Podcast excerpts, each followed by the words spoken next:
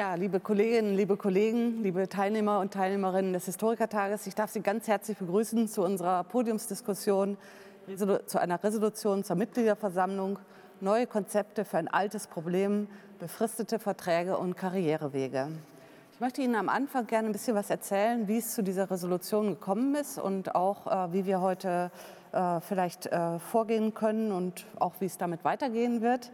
Ähm, die Thematik beschäftigt den Verband ja schon seit vielen, vielen Jahren. Es ist ein ganz komplexes äh, Problem, das werden wir heute auch sehen, was wir mit dieser Resolution sicherlich auch nicht lösen können.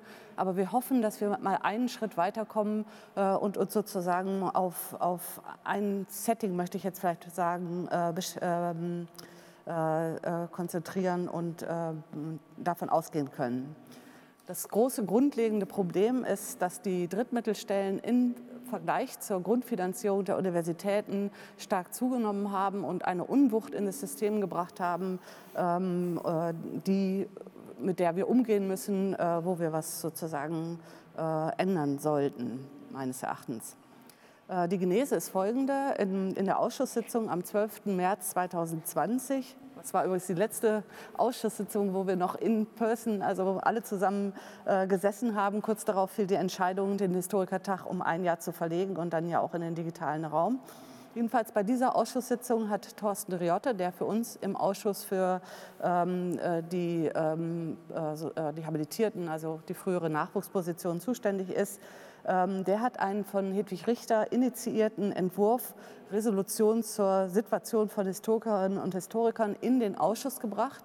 Und dieser Entwurf war auch schon mit einer ausgewählten Anzahl von Kolleginnen und Kollegen an verschiedenen Universitäten diskutiert und von denen befürwortet worden. Und das, dieser Text sollte dann eben auf dem Historikertag als Resolution eingereicht werden. Wir haben dann diesen Textvorschlag ganz intensiv in der Ausschusssitzung diskutiert. Ähm, und haben dann äh, äh, beschlossen, dass wir eine Art, dass wir einen Unterausschuss einrichten. Da gibt es ja mehrere von im Historikerverband. Und dieser Unterausschuss hat im Mai 2020 seine Arbeit aufgenommen. Und äh, die Mitglieder in diesem, ähm, in diesem Unter Unterausschuss waren Sonja Levsen und Thorsten Riotte bei uns aus dem Ausschuss. Äh, Frank Bösch und, und ich, auch eben aus dem Ausschuss, Hedwig Richter, die das äh, ursprüngliche Papier initiiert hatte, Ute Daniel, Ulrike Ludwig, Lutz Raphael und Katrin Meissner. Ähm, das war also die Gruppe, die ähm, dieses Papier, diesen Textentwurf ähm, äh, mitformuliert hat, sowie äh, ganz wichtig Sabine Behrenbeck vom äh, Wissenschaftsrat, die sozusagen ihre Expertise uns netterweise mit zur Verfügung gestellt hat. Das war sehr produktiv. Den Textentwurf, den wir ähm, ausgearbeitet haben, finden Sie auf der Plattform und zwar von, zu dieser Veranstaltung hier als PDF. Können sich da also runterladen, äh, wenn Sie ihn noch nicht haben. Ähm, wir haben begleitend zur Ausschuss, Unterausschussarbeit haben wir eine Umfrage an den historischen Instituten durchgeführt. Diese Umfrage war, ich sage sag ich jetzt mal ganz klar, nicht besonders erfolgreich. Das liegt auch an den Rücklaufquoten, aber es liegt auch daran, äh, wie man, die, wie man sozusagen diese Fragen so stellt, dass man hinterher ein äh, klares äh, Blick auf das Personentableau und die Verhältnisse äh, gewinnt. Äh, Nochmal, heute geht es vor allem geht es nicht um Doktoranden, sondern heute geht es um die Phase nach der Promotion, äh, um die Postdocs. Im Frühjahr dieses Jahres 2021 ähm, äh, gab es dann eine von äh, Herrn Kobanfa äh, mitinitiierte Initiative Ich bin Hanna. Ähm, und äh, auf diese Initiative hin haben wir auch reagiert, und zwar zusammen mit der Deutschen Gesellschaft für Amerikastudien und der Deutschen Gesellschaft für Soziologie. Und wir haben eine Stellungnahme, eine Forderung an, äh, äh als Brief geschrieben an die Ministerin Frau Kadicek, ähm, die darauf hinauslief, die Zwölfjahresregel kritisch zu evaluieren und möglichst außer Kraft zu setzen. Ähm, und dieser, dieser Stellungnahme von uns drei Verbänden haben sich insgesamt 29 geisteswissenschaftliche Verbände zusammen, äh, zusammengeschlossen. Also haben sich ihr angeschlossen, haben sich dahinter gestellt. Und das möchte ich deswegen betonen, weil meine Hoffnung ist, wenn wir uns auf ein Papier einigen können, das auf alle Fälle immer irgendwie unvollkommen bleiben muss, das ist ja klar, äh, dann gibt es eine, große Chance, dass die anderen geisteswissenschaftlichen Verbände, die sich jetzt schon, die wir uns jetzt schon zusammengefunden haben, dass sie sich dem anschließen, sodass die Geisteswissenschaften vielleicht und hoffentlich mit einer Stimme sprechen können. Denn es ist ja ganz klar, wenn Sie diese Resolution lesen, die kann sich nicht auf das Fach Geschichte beschränken. Es ist ein, ein Strukturproblem der Universität, zugeschnitten auf die Geisteswissenschaften. Und deswegen wäre es gut, wenn äh, das nicht bei dem Fach äh, Geschichte sozusagen bleibt. Zur Vorgehensweise ähm, heute. Ähm, äh, äh, wir möchten Ihre, wir diskutieren hier einmal kurz in der Runde, die ich gleich vorstelle. Äh, dann möchten wir Ihre Hinweise gerne aufnehmen und ähm, uns sozusagen ähm, ja, bünd, so bündeln, äh, dass wir sie nachher in der Mitgliederversammlung mündlich vortragen können, als Unterstützung oder auch als Einschränkung oder auch als massive Kritik, je nachdem, was heute so kommt. In der Mitgliederversammlung selber können wir nicht mehr diskutieren. Wir können nur noch hier die Ergebnisse dort präsentieren. Ähm, aber wir können den Resolutionstext über den Resolutionstext abstimmen lassen im Blick auf unsere Diskussion und der zukünftige ähm, äh, Ausschuss und der zukünftige Vorstand wird dann sozusagen die weitere Redaktion des Papiers ähm, weiter übernehmen müssen. Wir können es leider nicht anders machen, denn wir können jetzt nicht in der Zwischenzeit bis zur Mitgliederversammlung den Text neu redigieren. Auch deswegen nicht, weil wir, wie Sie wissen, allen Mitgliedern den Text vorher zugeschickt haben. Also das ist die Grundlage, auf der muss abgestimmt werden. Ich hoffe, Sie sind mit der Vorgehensweise so gut einverstanden. Jetzt würde ich gerne ähm, das Podium äh, vorstellen. Leider, leider kann Frau äh, Behrenbeck heute nicht teilnehmen, die eigentlich äh, mit für dieses Podium vorgesehen war, äh, weil sie einen Trauerfall in der Familie hat. Das tut uns sehr leid und äh, sie fehlt uns äh, sehr. Ich begrüße aber ganz herzlich Katrin Meissner vom Netzwerk für, für gute Arbeit in der Wissenschaft. Ähm, Katrin Meissner ist Doktorandin am Leibniz-Institut für raumbezogene Sozialforschung äh, und dort promoviert sie über ein Projekt äh, zur städtebaulichen Planung in den 70er und 80er Jahren. Ich sag mal, kommen Sie bei uns mal vorbei an der Uni, da gibt es einiges zu studieren. äh, genau. Ähm, und ich begrüße auch ganz herzlich Stefan Couban, ähm, der zugeschaltet ist aus Hamburg bei uns. Ähm, er ist wissenschaftlicher Mitarbeiter an der Universität Hamburg und zwar ganz großartig in mittelalterlicher Geschichte. Das finde ich äh, wunderbar. Äh, Stefan Coubon gehört mit Amrei Bar und Christine Eichhorn zu den Initiatoren und Initiatorinnen von Ich bin Hanna, 95 Thesen gegen das Wissenschaftszeitgesetz. Herzlich willkommen, Herr Coubon. Prima, genau, da sieht man es. Ähm, und ich begrüße auch ganz herzlich Lutz Raphael.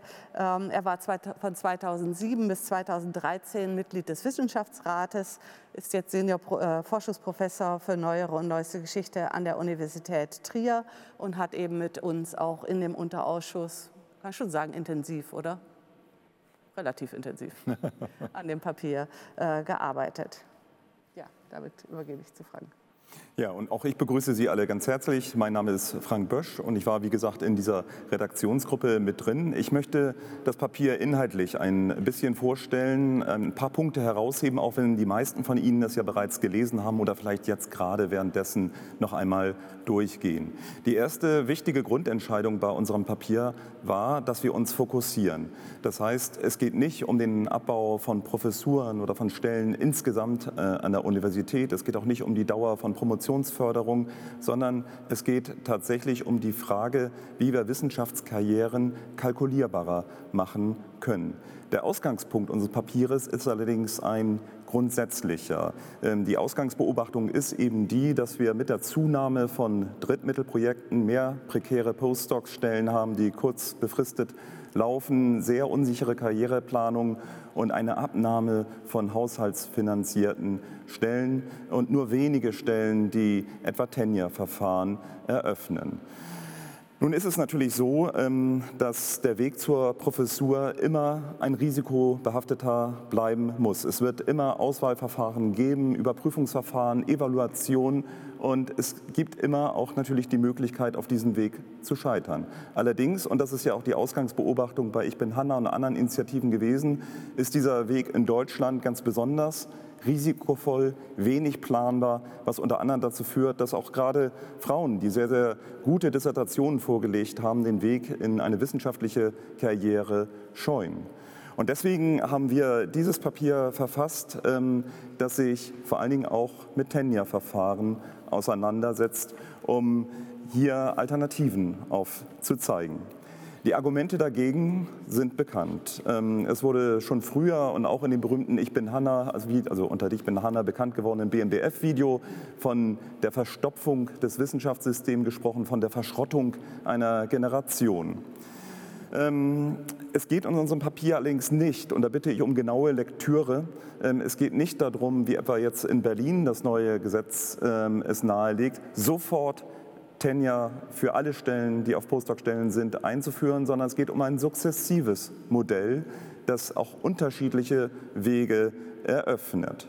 Es geht um einen schrittweisen Umbau. Es geht um ein Mischverhältnis auch zwischen befristeten und unbefristeten Stellen mit unterschiedlichen Karrierewegen, auch für unterschiedliche Zeitphasen.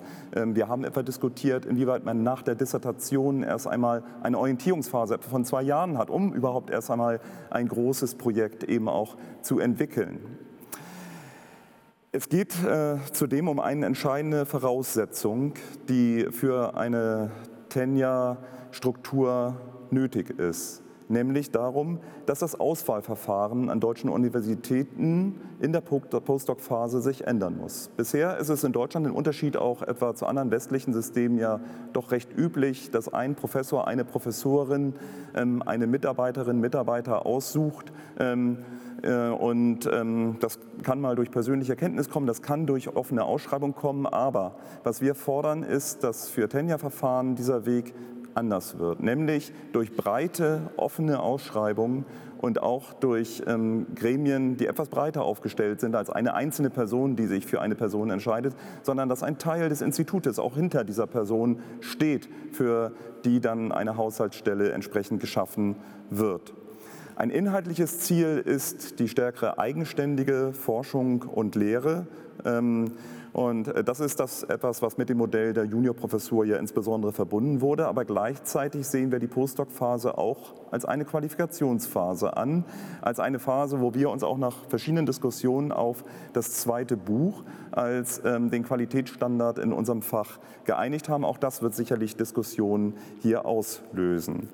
Und ich betone nochmal, eine Evaluierung kann und muss auch negativ ausfallen können. Ähm, und ähm, wir öffnen gleichzeitig in diesem Papier eben Möglichkeiten für andere Karrierewege ähm, neben dem Weg zur Professur. Vielleicht eine letzte Bemerkung noch. Inwieweit kann so ein Papier eigentlich dazu beitragen, dass sich etwas ändert, dass Karrierewege kalkulierbarer werden?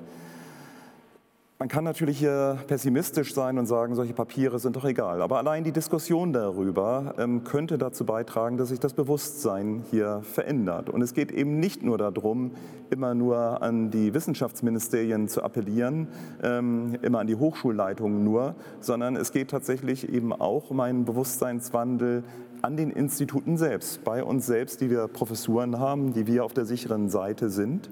Ähm, und auch hier Verantwortung zu entwickeln für sehr unterschiedliche Karriereentwicklungen, letztlich auch für Drittmittelstellen, die es sicherlich eben auch weiterhin in der Zukunft geben wird, auch hier dafür einzutreten, dass sich Karriereverläufe verbessern ähm, gegenüber dem jetzigen Modell. Insofern ist das Papier eben auch ein Appell, um diese Diskussion in den Instituten weiterzuführen, aber natürlich eben auch für den kommenden Vorstand, für den kommenden Ausschuss. Und ähm, ich möchte nochmal unterstreichen, es kann nicht darum gehen, jetzt einzelne Kommata, einzelne Halbsätze ähm, vielleicht endlos redaktionell hier zu diskutieren, sondern es geht um eine grundsätzliche Linie, ähm, die wir finden müssen. Ähm, es geht darum, hier Anregungen zu sammeln, gute Punkte, wo sind die Blindstellen vielleicht eben auch in diesem Papier, die wir auch aufgreifen können dann entsprechend. Und wir werden eifrig mitschreiben und ich werde diesen Chat eben auch gleich ähm, versuchen zu bündeln, wenn sehr, sehr viele Fragen kommen in der weiteren Diskussion. Zunächst möchte ich jetzt aber das Wort äh, weitergeben an Katrin Meissner, ähm, die sich als Doktorandin auf einer Projektstelle, ähm, da haben wir schon mal die Kernmerkmale eben, auf einer befristeten Projektstelle, besonders im Netzwerk für gute Arbeit in den Wissenschaften engagiert hat in diesem Thema, auch sehr aktiv eingebracht hat in diese Runde. Und ja, wir sind neugierig zu hören, was Ihre äh, Positionen sind zu diesem Papier, aber natürlich darüber hinaus. Ähm, was wären aus Ihrer Sicht Strategien? Was wäre aus Ihrer Sicht ein guter Kurswechsel? Ja, vielen Dank für die Möglichkeit. Ich freue mich hier auch äh, heute in die Diskussion mit Ihnen zu kommen, aber natürlich auch mit, dem, mit den Mitgliedern de, ähm, des VHD. Und ich habe äh, ein kurzes äh, Statement vorbereitet äh, mit dem Titel Das promovierte Prekariat, äh, was ich ganz gern kurz ähm, vortragen, vorlesen würde, ähm, um das dann weiter natürlich in die Diskussion ähm, reinzugeben. Prekarität statt Exzellenz. Das ist die vorherrschende Realität im deutschen Wissenschaftssystem, das aller beschönigenden Selbstdarstellung zum Trotz strukturell auf unsicherer Beschäftigung und nicht selten auf Dumpinglöhnen basiert. Es braucht sowohl ein Umdenken über Ziel und Sinn der Wissenschaftskultur als auch eine faktische Reform der Befristungsmisere. Der akademische Mittelbau macht 92 Prozent des Wissenschaftsbetriebs aus und stemmt den Großteil von Lehre, Studierendenbetreuung, Selbstverwaltung, Drittmittel- und Projektakquise sowie Forschungsaktivitäten. Die Mehrheit zwischen 80 und 85 Prozent befindet sich dabei auf oder zwischen befristeten Beschäftigungsverhältnissen. Ähm, ein Problem dabei, dass die hierarchischen Strukturen nicht etwa Innovation, Kreativität und Qualität befördern, wie das häufig vom Wissenschaftsrat, der Allianz der Wissenschaftsorganisation oder der HRK ähm, betont wird, sondern Frustration, dauerhafte Überlastung, Konkurrenzdruck und häufig das erzwungene Ausscheiden aus dem Wissenschaftssystem nach langjähriger prekärer Beschäftigung. Um diesen so häufig gepriesenen internationalen Wissenschaftsstandort Deutschland zu stärken, bedarf es weder dem Ausbau der Exzellenzstrategie noch der Ausweitung staatlicher Mittel durch Konformitätsdruck und Wettbewerb für DFG und die anderen Forschungsorganisationen, sondern der Investition dieser Gelder in die Grundfinanzierung der Hochschulen und Einrichtung von Dauerstellen an Hochschulen wie auch den außeruniversitären Einrichtungen. Langfristige wissenschaftliche Qualität kann nur durch planbare, individuell zugeschnittene Karrierewege und Lebensplanung sowie eine wertschätzende und inklusive Wissenschaftskultur erreicht werden. Eine innovative und kreative Wissenschaftskultur bedeutet nicht Fluktuation, Flexibilität und Freiheit auf Kosten wissenschaftlicher und menschlicher Existenzen, sondern Qualität von Forschung und Lehre durch Diskussionskultur, Diversität und faktische Wissenschaftsfreiheit zu ermöglichen. Dabei sind vier Aspekte meiner Meinung nach wichtig, die auch im Papier aufgegriffen werden. Und zwar ist das auf der einen Seite das Sonderbefristungsrecht für Hochschulen, also in Form des Wissenschaftszeitvertragsgesetzes grundlegend zu reformieren oder abzuschaffen. Ähm, damit Dauerbefristung nicht mehr der Normalzustand ist im Wissenschaftssystem. Ähm, der andere Punkt ist, dass der Begriff des wissenschaftlichen Nachwuchses, so oft er schon äh, diskutiert wurde und versucht wurde, auch abzulegen, ähm, immer noch vorherrscht in der Wissenschaftskultur und impliziert auf der einen Seite eben das Streben aller WissenschaftlerInnen nach einer Professur, zum anderen impliziert er das ewige Qualifizieren auf eine der wenigen Leitungspositionen. Beides geht an der Realität vorbei und muss dementsprechend Berücksichtigung finden. Die prekäre Stellensituation in der Wissenschaft hat weitreichende Konsequenzen auch für die Reproduktion intersektionaler Ungleichheiten im deutschen Hochschulsystem. Denn auf befristeten Verträgen kann sich den Zugang zu einer wissenschaftlichen Karriere und das Durchlaufen langwieriger Qualifikationsphasen nur leisten, wer ohnehin ökonomisch abgesichert ist. Und da hilft es auch nicht, wenn sich die Universitäten oder die ähm, Forschungseinrichtungen mit Labeln wie Internationalität und Diversität schmücken, wenn aber die Strukturen der Ungleichheit weiterhin reproduziert werden.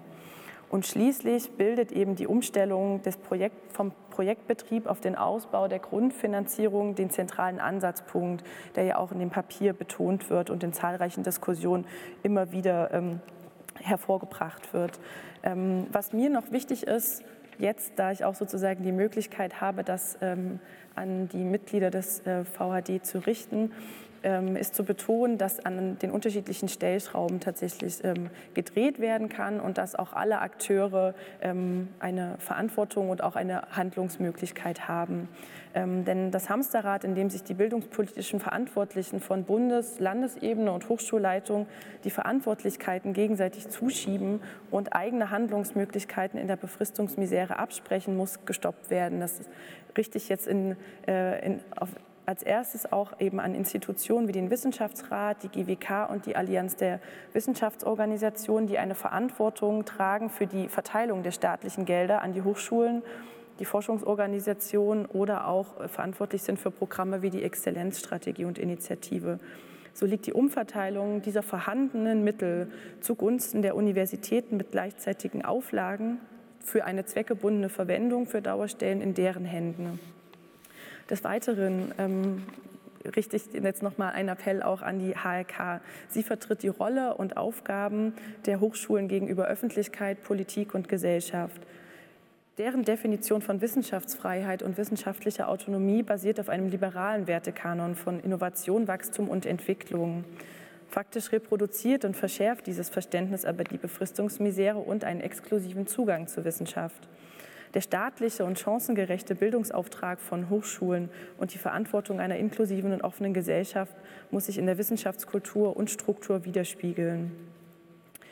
Auf einer anderen Ebene ähm, gibt es weitere Handlungsmöglichkeiten ähm, und Notwendigkeiten. Ähm, die Landesrektorenkonferenzen verhandeln eben genau auf der Ebene der Länderpolitik mit den Universitätsleitungen die Hochschulvereinbarung. Ähm, der eben angesprochene oder die neue Regelung in Berlin, also des Berliner Hochschulgesetzes, kann beispielsweise als ein Wegweiser gesehen werden, wie rechtliche Optionen hinsichtlich ähm, einer strukturellen Entfristung ähm, wirken können und ein wichtiges Signal setzen. Da gibt es auch noch viel, was diskutiert und verbessert werden muss, aber genau wenn es darum geht, äh, strukturell ähm, sozusagen in Etappen Befristungen nicht mehr der Normalzustand sein zu lassen, sondern zur Entfristung zu kommen, ähm, da Optionen für Postdocs zu schaffen. Ähm, und dann möchte ich als letztes noch mal die Möglichkeit betonen, die jede Wissenschaftlerin und jeder Wissenschaftler hat, ähm, was sich spätestens seit der Ich bin Hanna-Debatte zeigt. Ähm, wir wollen und können nicht warten, bis die politischen Verantwortlichkeiten auch ihre Zuständigkeiten wahrnehmen und Versprechungen ernsthaft umsetzen. Ähm, und da möchte ich nochmal appellieren, dass beispielsweise der Eintritt in eine Gewerkschaft, in einen Fachverband wie den VHD, ähm, eine Mittelbauvertretung oder eine Hochschulinitiative die solidarische Interessenvertretung gegenüber bildungspolitischen und gesamtgesellschaftlichen Öffentlichkeit stärkt. Dabei geht es eben nicht nur darum, die individuelle, sondern vor allem auch die strukturelle Befristungsmisere aufzuzeigen. Aktuell kann durch die neue Regierungsbildung Druck auf die Bundesbildungspolitik eben auch ausgeübt werden. Die Evaluation des WIS-Zeit-VG soll im Frühjahr des nächsten Jahres 2022 veröffentlicht werden und bildet auch einen Ausgangspunkt für weitreichende strukturelle Reformen des Wissenschaftssystems. Und ich bin der Meinung, dass eine Mobilisierung des akademischen Mittelbaus und eine Solidarisierung aller Wissenschaftlerinnen notwendig ist. Dankeschön. Ja, ganz herzlichen Dank, Frau Meissner, für diese sehr grundsätzlichen Bemerkungen. Über alle Punkte werden wir sicher heute noch äh, intensiv diskutieren. Jetzt würde ich gerne erstmal das Wort an Sebastian Coubon geben. Ähm, wunderbar, dass äh, äh, Sie dabei sind. Können Sie uns hören und können wir Sie hören? Also ich kann Sie gut hören. Können Sie mich hören? Ja, sehr gut, wunderbar, das funktioniert äh, gut. Ich würde Sie gerne fragen, Sie haben sich ja intensiv mit diesem Thema auseinandergesetzt und haben auch ähm, sehr ähm, dezidiert die Position ähm, formulieren können. Äh, wie schätzen Sie diese, diese unseren, diesen Entwurf ein? Ja, ähm, vielen Dank für die Einladung. Wenn ich das richtig sehe, bin ich ja tatsächlich in der Runde der Einzige, der ähm, wirklich eine ganz große Außenperspektive hat, ähm, weil, äh, weil ich nicht mitgearbeitet habe bei dieser Resolution, sondern sie eben auch ähm, vor einigen Wochen zugestellt bekommen habe und ähm, besten Dank auch für die Mühen, so eine Resolution zu aufzustellen. Ich kann mir vorstellen, dass das mit so vielen Personen und so vielen Interessen nicht immer leicht war, zu einem D'accord zu kommen. Ähm, und es freut mich natürlich, dass wahrgenommen wird, ähm, wie viel Unzufriedenheit sich mittlerweile angesammelt hat. Und das nicht nur bei befristeten Kolleginnen und Kollegen, sondern eben auch, dass die professorale Solidarität ist. Das hat sich ja bei den Twitter-Aktionen 95 Thesen gegen das Wissenschaftszeitvertragsgesetz, da habe ich eben das Buch ja schon mal, was jetzt erschienen ist, in die Kamera gehalten und bei Ich bin Hanna gezeigt. Und da war auch schon diese Erklärung von den 30, mittlerweile fast 30 Wissenschaftsverbänden, vor allen Dingen, äh, wo auch der VHD eine wesentliche Rolle gespielt hat gegen das Wissenschaftszeitvertragsgesetz, Vertragsgesetz ein starkes Zeichen. Also die Hintergrundgespräche mit Politikerinnen und Politikern oder der Hochschuldirektorenkonferenz, die wir so in letzter Zeit geführt haben, das kommt an.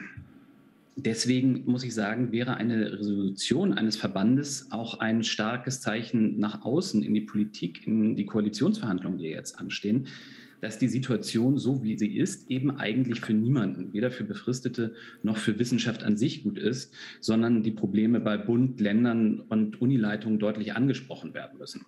Grundmittel und Drittmittel, wir hatten das Thema ja schon mehrfach und über Lösungsmöglichkeiten diskutiert werden müssen. Und ähm, dann habe ich mir natürlich mit großer Freude die Resolution durchgelesen und äh, muss sagen, ich finde, es sind ja sehr viele gelungene Passagen dabei. Also die Probleme, die in der Präambel, ähm, die sind schon sehr pointiert formuliert. Ähm, es gibt aber natürlich auch einen Aspekt, und Frank Bösch hat schon angedeutet, dass auch er glaubt, dass das äh, diskutiert werden wird, ähm, bei denen ich etwas kritisch sehe, weil ich glaube, der, ähm, das ist so ein Grundaspekt, der das Ganze ähm, ja in sich etwas widersprüchlich machen könnte. Aber dazu komme ich gleich. Ähm, wenn ich hier das Social Media Monitoring richtig gemacht habe, hat das auf Twitter auch schon für einige Aufregung gesorgt.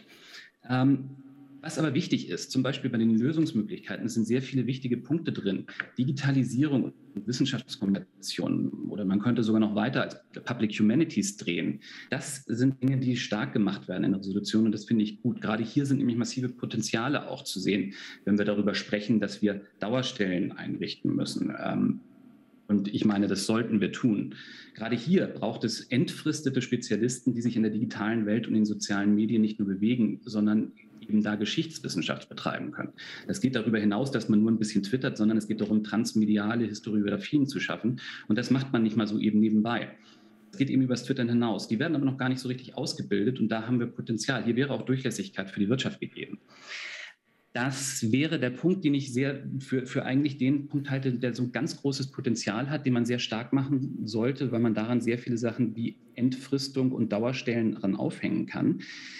Ein Punkt, der das Ganze etwas konterkariert und wo ich meine, dass auch Kolleginnen und Kollegen Bedenken haben, ist der, ich würde darüber gerne, eigentlich gerne darüber diskutieren, ob es denn unbedingt immer ein Buch sein muss. Warum müssen es unbedingt zwei Bücher sein, die man schreiben muss für die entfristete Professur? Ich sehe hier mit den neuen und den sozialen Medien und dem Netz insgesamt eine große Chance, Geschichtswissenschaft zu modernisieren und einen größeren gesellschaftlichen Impact zu schaffen. Ich meine, dass auch gerade hier Historikerinnen ähm, neue transmediale Historiografien schaffen müssten, die dann aber auch karriererelevant sein sollten. Wenn man und das ist das Problem, was ich daran habe. Wenn man immer nur die große Monographie und jetzt eben auch noch zwei als Goldstandard fokussiert, dann wertet das andere Formen der Historiografien ab, die dann entsprechend auch nicht bespielt werden, weil sie dann in Kommissionen als wenig relevant angesehen werden. Also Public Engagement spielt zum Beispiel kaum eine Rolle in Kommissionen, ist vom Aufwand auch eben mit einem zweiten Buch, was man noch schreiben will, gar nicht ernsthaft zu betreiben. Das Netz allerdings ist für viele mittlerweile die wesentliche Agora, auf der die Geschichtsdeutung verhandelt und Deutungskämpfe, so das Motto, ausgetragen werden. Also man kann es auch ausdrücken, äh, quod nun est in interreti, nun est in mundo äh, um das Ganze nochmal dann bildungssprachlich auszudrücken. Das ist die Grundsatzfrage. Was für eine Geschichtswissenschaft stellen wir uns für die 2020er Jahre eigentlich vor? Aufs Mediumbuch beschränkt, medial offener, der Vorteil an so etwas wäre, dass da dann unterschiedliche Stellenprofile relevant wären und es sehr viel einfacher auch zu argumentieren wäre, warum Historikerinnen und, also warum Historikerinnen und Historiker, ähm, die so etwas leisten nach der Promotion, auch früher entfristet eingestellt werden sollten. Das hat dann ja auch mit dem gesellschaftlichen Impact zu tun, den man da relativ gut dran erkennen kann. Aber es ist eben die, der Punkt, es braucht mehr Dauerstein. Und wenn man dann noch das Mindset dahingehend ein bisschen ändert, ähm, das ist ja auch in der Politik nicht selten anzutreffen, in der nicht professorales Personal als Eigenwert begriffen wird und nur also nicht als noch nicht Professor oder hat es nicht geschafft, Professor, dann sind, glaube ich, wesentliche Veränderungen von Stellenstrukturen und Karrierewegen möglich, die relativ schnell mehr Dauerstellen ähm, argumentierbar macht, über die dann auch gesellschaftliche Innovation, ähm, wenn ich dieses blöde Wort benutzen darf, aber darum geht es ja, das wird ja immer wieder verwendet, gesellschaftliche Innovation ermöglicht wird. Ähm, abschließend, um auf Ihre Frage zurückzukommen, Frau Schluthäubert von der Resolution. Also ich glaube, es wäre schon gut, gerade angesichts der gegenwärtigen Koalitionsverhandlungen und der politischen Weichenstellungen, die getan werden, wenn Fachverbände und insbesondere der VHD eine Resolution annehmen würden, gerade weil dadurch das Problem sichtbar wird in der Politik. Ähm, ich glaube, ich fände es aber klüger, den Passus, ähm, was es zu einer entfristeten Professur braucht, offen zu lassen, um noch allgemein zu diskutieren. Also vielleicht gibt es ja die Möglichkeit, einen Ausschuss irgendwie später einzurichten, ähm, der sich damit auseinandersetzt, was Geschichtswissenschaft medial in den 2020er Jahren bedeuten soll. Und das andere wäre auch vielleicht noch eine Idee für einen Unterausschuss, ähm, es wäre sicherlich auch klug, das waren eben auch so Erkenntnisse aus den Hintergrundgesprächen mit den Politikern und Politikern, die sich in der Wissenschaftspolitik umtun. Und davon gibt es ja gar nicht so viele, weil das ein Bereich ist, mit dem man äh, wahrscheinlich nicht so viele Punkte machen kann wie mit anderen. Ob der VHD nicht auch einen Unterausschuss äh, vielleicht einrichtet, der Impulse für solche ähm, Diskussionen proaktiv sucht und ähm, das Thema auch an die Politikerinnen und Politiker heranträgt damit ähm, das, was wir jetzt so ein wenig ähm, fokussiert haben und durch die Aktion im Mittelpunkt haben, auch weiter äh, eine Rolle spielen kann. So, das wären meine ersten Gedanken ausgehend von der Resolution. Ja, ganz herzlichen Dank, Herr Kuban. Das waren ähm, für Ihre Bemerkungen ein, ein natürlich äh, zentrales Thema sozusagen. Wie ist die Form zukünftig der, ähm, äh, die Qualifikationsformen, wie wollen wir, in welchen Formen wollen wir uns ausdrücken. Das ist sicherlich ähm, als Wissenschaftler äh, mit Blick auf den gesellschaftlichen Impact. Ich möchte dazu aber sagen, der gesellschaftliche Impact ist eine wichtige, ein wichtiger Aspekt da drin aber die ähm, Community selber und sozusagen unser eigenes Erkenntnisinteresse, unser wissenschaftliches Erkenntnisinteresse muss man davon trennen. Also es, sind, es ist sozusagen eine innere Dynamik, die sich im, äh, im Fach ähm, äh, entwickelt und die wir schützen und die, auf die wir uns einigen können, wo die Standards, äh, die wissenschaftlichen Standards äh, dran gebunden sind. Und äh, äh, da müssen wir sorgfältig darüber diskutieren, wie, wie das aussehen kann. Und das kann man mit Blick auf den gesellschaftlichen Impact tun, aber der gesellschaftliche Impact sollte da nicht äh, ausschlaggebend sein. Denn sonst sind wir ja äh, sehr zeitgebunden und ähm, äh, wenn sich sozusagen die Verhältnisse ändern, ähm, sind wir dem ausgeliefert. Also das, hat, das ist, glaube ich, äh, dieses Spannungsverhältnis äh, muss man dabei beachten. Das Zweite, was Sie sagen, fand ich auch sehr interessant, mit dem natürlich ähm, eine, ähm, eine, eine, große Datenbank beispielsweise oder auch ähm, eine Quellensammlung oder eine Interpretation, die digital ähm, äh, läuft, haben wir ja jetzt auch viele digitale Editionen. Äh, da gibt es ein Problem, was vorher gelöst werden müsste. Die werden nämlich nicht rezensiert und die werden, sind noch nicht sozusagen, es hat sich noch nicht etabliert, wie man ähm, äh, digitale Angebote äh, äh sozusagen ähm, ja, also rezensiert im Sinne von wissenschaftlich würdigt und damit auch in den Diskurs der, äh, der Community bringt. Solange das noch nicht der Fall ist, haben, das, haben die, glaube ich, sehr schwer, diese digitalen Angebote ähm, äh, sich durchzusetzen. Also äh, ich bin vollkommen Ihrer Meinung, da müssen wir nach vorne gucken, aber da fehlt an den Rahmenbedingungen noch so viel. Äh, das ist ja eine Aufgabe von äh, NFD for Memory, ähm, die sich äh, mit diesen Rahmenbedingungen auseinandersetzen muss. Ähm, so, sodass dieser Punkt sozusagen, wie Sie auch sagen, ähm, weiterhin einfach tiefer diskutiert werden muss, ehe wir da äh, zu, ja, zu einer festen Entscheidung kommen können. Aber wie gesagt, über das Buch werden wir sicher noch reden. Erst äh, würde ich, äh, äh, möchte ich gerne ähm, äh, an Lutz Raphael äh, die Frage richten, äh, mit Ihren Erfahrungen aus dem Wissenschaftsrat, das hat ja, ist ja bei Katrin Meissner auch angeklungen, ähm, äh, wie bewerten Sie die augenblickliche Situation, die Chancen, dass äh, eine strukturelle Änderung, und das wollen wir ja äh, letztlich bewirken mit diesem Papier, wie sehen Sie die Chancen, das bewirken zu können und welche Wege braucht es dazu aus Ihrer, ähm, aus Ihrer Sicht? Also ich glaube, die Chancen stehen im Augenblick sehr gut, dass man was bewirken kann. Und ich würde auch äh, darauf hinweisen, dass wir in einer äh, Situation sind, wo wir beobachten können, wir haben vor kurzem Wahlen gehabt. Ich will die gar nicht kommentieren, aber es gibt eine einfache Überraschung. Junge Leute wählen fundamental anders, als das viele gedacht haben. Die Spezialisten, ja, die die Politik beobachten. Damit möchte ich nur äh, darauf hinweisen, dass die Politik und das sage ich jetzt sehr pauschal mit diesem Wort, natürlich sensibel, sensibilisiert ist darauf, dass in einem immer nach außen hin rundlaufenden, mit viel Geld in Bewegung gehaltenen, innovativen Wissenschaftssystem der Bundesrepublik für eine große Mehrheit der dort Tätigen die Dinge nicht rundlaufen. Das ist eine Überraschung für einige, weil man guckt natürlich auf andere Zahlen und bekommt auch andere Meldungen. Ich nehme die Hand zurück, weil ich natürlich an meinen Berufsstand denke.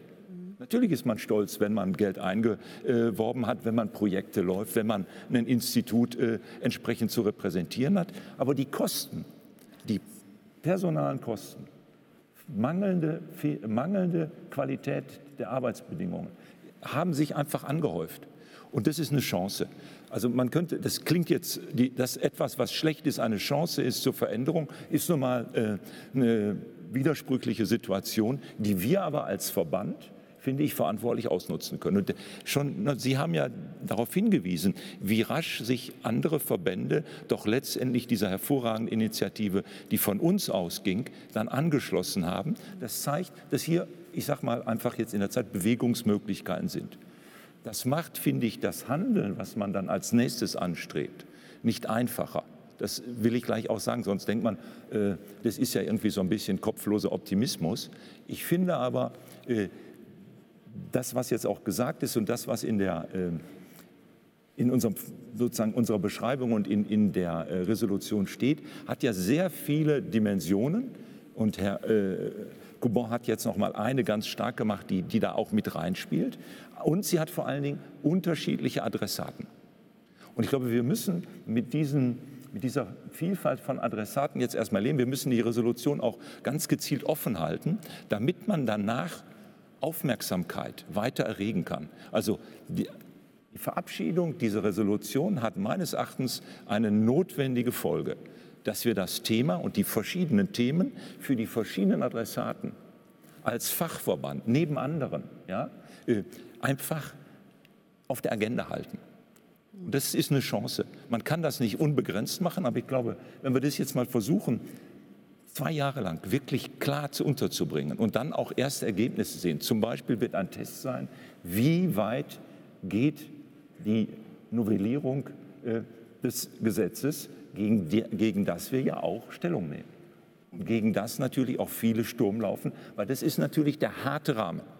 Die Zwölfjahresregelung ist der harte Rahmen und es wird gerne weggeredet. Und wenn Sie erinnern Sie sich an unsere Diskussion innerhalb unseres Unterausschusses, Frau Behrenbeck aus der Erfahrung des Wissenschaftsrates, auch jetzt der laufenden Debatte natürlich sagt, da ist die Politik, da sind die Vertreter der Länder des Bundes ein wenig zurückhaltend.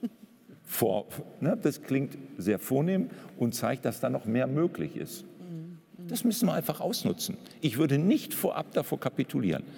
Das bedeutet aber auch, glaube ich, die Aufgabe für uns als Verband, Vorstand, Ausschuss, Unterausschüsse, als Akademiker sage ich bitte nicht zu viele, ja, damit man weiter auch die Öffentlichkeit erreicht und nicht nur unter uns diskutiert, ist es, diese Dinge weiterzutreiben. Und ich möchte einen Punkt auch noch klar machen.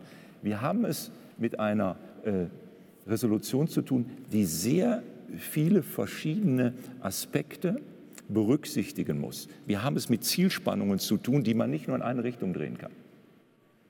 So richtig ich die Position finde, die Sie dargelegt haben, hat sie eine Einseitigkeit. Die ist auch okay. Ja? Aber ich finde, wir als Verband müssen dann hingehen und sagen, okay, wie können wir das mit anderen Interessen, die wir zum Beispiel haben, die ich also auch ganz bewusst äh, auch äh, noch hier nochmal nennen möchte, nämlich die Aufrechterhaltung von Forschungsqualität durch gute Arbeit des Nachwuchses, durch gute Arbeitsbedingungen, bedeutet dass Wettbewerb, Innovationsbewertung, Regeln, die nicht nur formal transparent sind, sondern auch in den Ergebnissen wirklich gute Forscherinnen und Forscher fördern, das muss man entwickeln. Das ist nicht selbstgesetzt. Das darf man auch nicht ähm, Hochschul, äh, sozusagen Überlegungen auf einer ganz abstrakten äh, Ebene Verwaltungen überlassen. Da müssen wir uns selber einbringen. Und ich finde, wir müssen uns auch einbringen, und das ist mein letzter Punkt. Es gibt gewissermaßen immer so ein, naja, wenn man es äh, mit den Kollegen, äh, die sich da besser auskennen, also mit den Natur- und Lebenswissenschaftlern halten will, so ein schwarzes Loch für, die, für uns Geisteswissenschaftler. Das ist die Energie, die die naturwissenschaftlichen Fächer mit ihrer im Augenblick extrem drittmittelgetriebenen Dynamik äh, auszeichnet, die auch natürlich inneruniversitär äh, im gesamten Wissenschaftsraum zu Wettbewerb und Verdrängungsgefahr bei uns Geisteswissenschaftlern auch immer führt. Wir müssen uns gegenüber diesem schwarzen Loch gezielt, klug und ich finde auch mit Selbstbewusstsein äh, verhalten. Manche Dinge stellen sich, glaube ich, für die Naturwissenschaftler anders dar. Ich will da gar nicht rein diskutieren, aber wir müssen klar machen, wie sich das für uns darstellt und das deutlich machen. Ich erinnere mich an Diskussionen im Wissenschaftsrat und dann höre ich auch sofort auf, wo, wo eine Kleinigkeit, zwei Zahlen, ständig erstmal in Frage gestellt wurden. Wieso brauchen Sie für eine Dissertation vier Jahre in Ihrem Fach? Können Sie das nicht mal abstellen? Und dann kommt die Gegenrede, nein, das können wir nicht. Dann haben die auch zugehört und nachher haben sie es sogar eingesehen. War ich ganz stolz. So. Und nicht einfach zu sagen, hey, komm, ist kein Problem, wir machen jetzt drei Jahre. Zweiter Punkt, Innovationszyklen. Da gibt es Fantasien, die sagen, Innovationszyklen, in bestimmten Fächern mag das ja sein, sind drei Jahre. Ihr habt gesagt, eine Habilitation sechs Jahre ist schon Unterkante. Wenn wir empirisch schauen, wie läuft das bei uns im Fach, mhm. dann haben wir sieben plus. Vielleicht würde ich sogar sagen zehn Jahre. Zum Beispiel ruhig darüber reden, was sind die fachlich angemessenen Innovationszyklen. Das heißt, die Art, in dem ein Thema neu in das Spiel gebracht wird, erforscht wird, zu Ergebnissen führt. Und dann kann man prüfen, machen wir daraus ein großes Thema, wird das breiter aufgestellt. Diese, das ist doch zum Beispiel ganz wichtig, um über den Nachwuchs zu reden. In welche Zyklen hetzen wir ihn oder ermöglichen wir ihm mitzuspielen? Das so, sind so zwei kleine Zahlen, wo Sie natürlich über vieles im Wissenschaftssystem dann reden. Und das muss in dem Zusammenhang auch nochmal wieder neu verhandelt werden. Und ich glaube, hier sehe ich die Chance, dass wir das im Verband der Nachbardisziplin machen. Und ich glaube auch ein Großteil, also die, wo da die Grenze ist, wird sich dann nämlich zeigen. Ich glaube auch einige Naturwissenschaften folgen durchaus nicht diesem ganz kurz getakteten mit großem Erfolg. Aber das wäre noch eine schöne Überraschung, von der ich sicher bin, dass sie, wenn wir die Diskussion offensiv führen, auch noch auftauchen könnte. Aber vielleicht irre ich mich da auch. Mhm.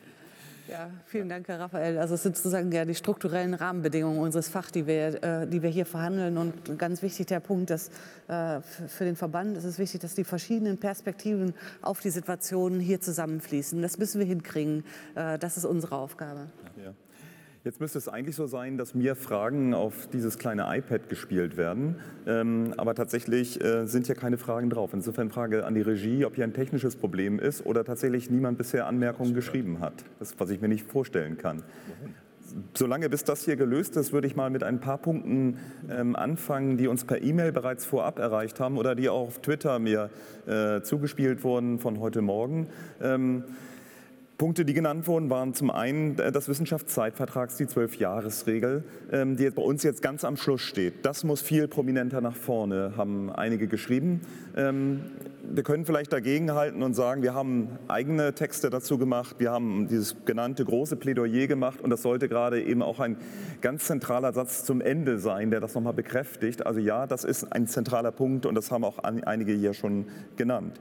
Ähm, ein zweiter Punkt, der angesprochen wurde, war die Frage, inwieweit eigentlich akademische Mobilität etwas ist, was wir stützen, fördern sollen. Auch das deutet das Papier an. Also sollte man in seinem Leben nach der Dissertation noch einmal den Ort eigentlich wechseln. Die Idee dahinter ist ja, dass gerade klassische patriarchalische Formen ähm, der Kandidatenauswahl oder oft eben auch Kandidatenauswahl daraus folgen, ähm, dass vor Ort jemand ausgewählt wurde, den man schon immer irgendwie gut fand. Und die akademische Mobilität ähm, führt ja nicht dazu, dass im Idealfall eben auch ganz neue Impulse für die eigene Forschung, ganz neue Ideen aufkommen, sondern auch das Auswahlverfahren transparenter, breiter werden. Denn es geht ja neben den sozialen Anliegen, das wir haben, das hat Herr Raphael gerade noch mal betont, uns ja auch darum, Qualität in Forschung und Lehre mit Reformen zu verbessern. Ähm, ein dritter Punkt, den ich hier auch in die Debatte, und das sind jetzt nur meine ähm, Einschätzungen zu diesen Punkten, die ich in die Debatte geben möchte, der äh, genannt wurde, äh, war, und das ist ein besonders gewichtiger, dass ähm, Stellen abgebaut werden, wenn man Reformen versucht. Also wenn wir beispielsweise versuchen, Assistentenstellen, klassische in Juniorprofessoren umzuwandeln, würde das zu einer Reduzierung der Lehre führen, äh, würde dazu führen, dass Stellen wegfallen, ähm, dass Kapazitäten in Forschung und Lehre reduziert würden. Das würde ich nicht sagen. Ich würde sehen, dass eigentlich mehr Lehre auf mehr Schultern auch verteilt wird, dass äh, bestimmte Zuarbeiten, die jetzt in einigen Fällen immer noch auch für eine Professur gemacht werden, das Schreiben von Drittmittelanträgen, das Lesen von Gutachten. In einzelnen Fällen gibt es auch noch Assistenten, die Masterarbeiten vorkorrigieren müssen, dass diese Arbeiten eben zu mehr Eigenständigkeit führen und dadurch eben auch Professorinnen entlastet werden. Und vielleicht ein dritter Punkt, ähm, der mich auch schon ähm, per Twitter, per Mail und eben gerade Herr Coubon eben auch noch mal in Ihrem Beitrag erreicht hat, ist die Frage, wie messen wir eigentlich Qualität? Soll es das zweite Buch sein? Da gibt es natürlich schon einige Bewegungen und auch bei der Juniorprofessur, bei der Evaluierung wurde auch diskutiert, was eigentlich angemessen ist. Ist es vielleicht ein großer Drittmittelantrag? Sind es Fachaufsätze? Ich glaube, so etwas kann man eigentlich gar nicht vorschreiben, sondern es ist etwas, was sich im Fach tatsächlich regelt. Ähm, und es ist so gewesen, dass bei den Juniorprofessoren die meisten, soweit ich das überblicke, eigentlich auch alle das zweite Buch geschrieben haben. Ganz einfach, weil sie es wollen eben auch, weil es ähm, tatsächlich etwas ist, in dem wir grundlegende, wegweisende und vor allen Dingen auch stark rezipierte Forschung ausdrücken. Wie wir allerdings unsere Forschungsergebnisse dann kommunizieren, ob das der Debattentext in der Fachzeitschrift vornehmlich ist oder ob das Debatten sind, die wir bei Twitter sind, ob etwas eye-opening ist ähm, im Bereich der Social Media oder eben über traditionelle Fachkommunikation. Ich glaube, das ist etwas, wo man, äh, wo ich Herr Coubon sehr bei Ihnen wäre, also wo man sicherlich auch noch mal ähm, neu denken muss. Also diese vier Punkte würde ich vielleicht aus den vorherigen Debatten reingeben und äh, bei Live Questions ist bei mir immer noch alles blank. Also ich bitte äh, die Regie, äh, mir in irgendeiner Form noch Fragen jetzt zuzuspielen oder äh, mir zu sagen, was immer ich hier drücken muss. Soll ich das einfach mal machen? Hier auf Twitter haben sich ein paar Fragen ähm, ergeben, Herr Gerne. Bösch. Ja. Ähm, also äh, ich lese mal eine Frage vor. Ähm, wenn das zweite Buch zentral sein soll, muss dann nicht die Juniorprofessur abgeschafft werden?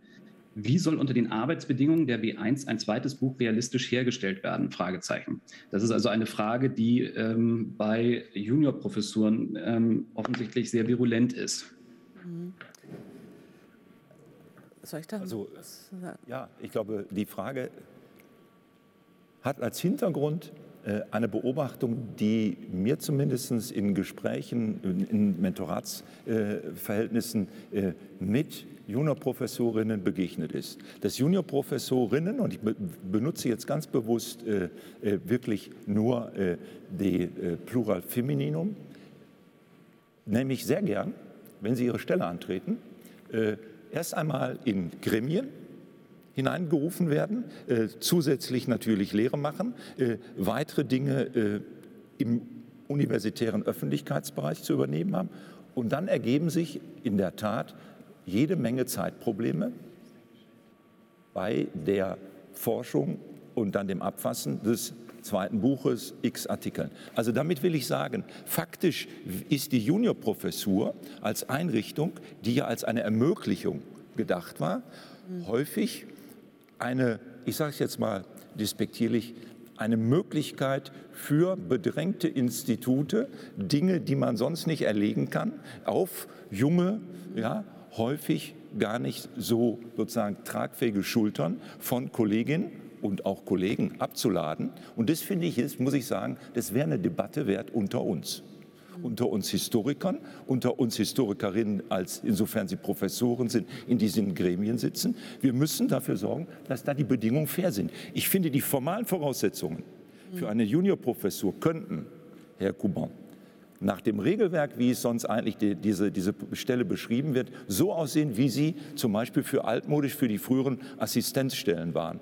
Und die habe ich selber erlebt und da können Sie ein zweites Buch schreiben, weil Sie begrenzte Lehre haben, weil zum Beispiel äh, die Kolleginnen und Kollegen sagen, da halten Sie sich jetzt mal raus, nicht weil wir Sie da nicht möchten, sondern weil Sie anderes zu tun haben. Das finde ich aber wichtig. Dieser Schutz, ich habe den selber ja, in Darmstadt erlebt und ich habe nicht jede Menge kleinere Arbeiten für irgendwen erledigen müssen, sondern man guckte mich eigentlich an, wenn man die Lehrveranstaltung äh, dann plante, das, da hatte man die Bereiche, die man übernahm, man übernahm aber auch nicht mehr. Und dann wurde man gefragt, wie es denn so weitergeht mit den Forschungen. Und ich muss Ihnen sagen, das finde ich gut. Das ist aber formales Licht.